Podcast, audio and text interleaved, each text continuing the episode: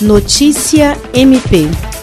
O Ministério Público do Estado do Acre, por intermédio da Promotoria de Justiça Especializada de Defesa da Saúde, promoveu reuniões com gestores das secretarias de saúde do Estado e do município com o objetivo de debater protocolos e fluxo de atendimento a fim de evitar casos de violência obstétrica. Segundo o titular da Promotoria Especializada de Defesa da Saúde, Glaucionei Shiromoshiro, o MP acriano tem recebido denúncias de casos de violência obstétrica potencializadas durante a pandemia do novo coronavírus, a maioria delas relacionada ao fato da proibição de acompanhantes durante a internação e o parto. O promotor enfatizou ainda que atualmente o cenário da pandemia é bem diferente do que se apresentava no início, o que não justifica a permanência da proibição da presença de acompanhantes. Ao final, sugeriu mudanças e pediu providências quanto aos protocolos e fluxo de atendimento, assim como a adoção de medidas urgentes no sentido de melhorar a prestação dos serviços às pacientes nas unidades de saúde.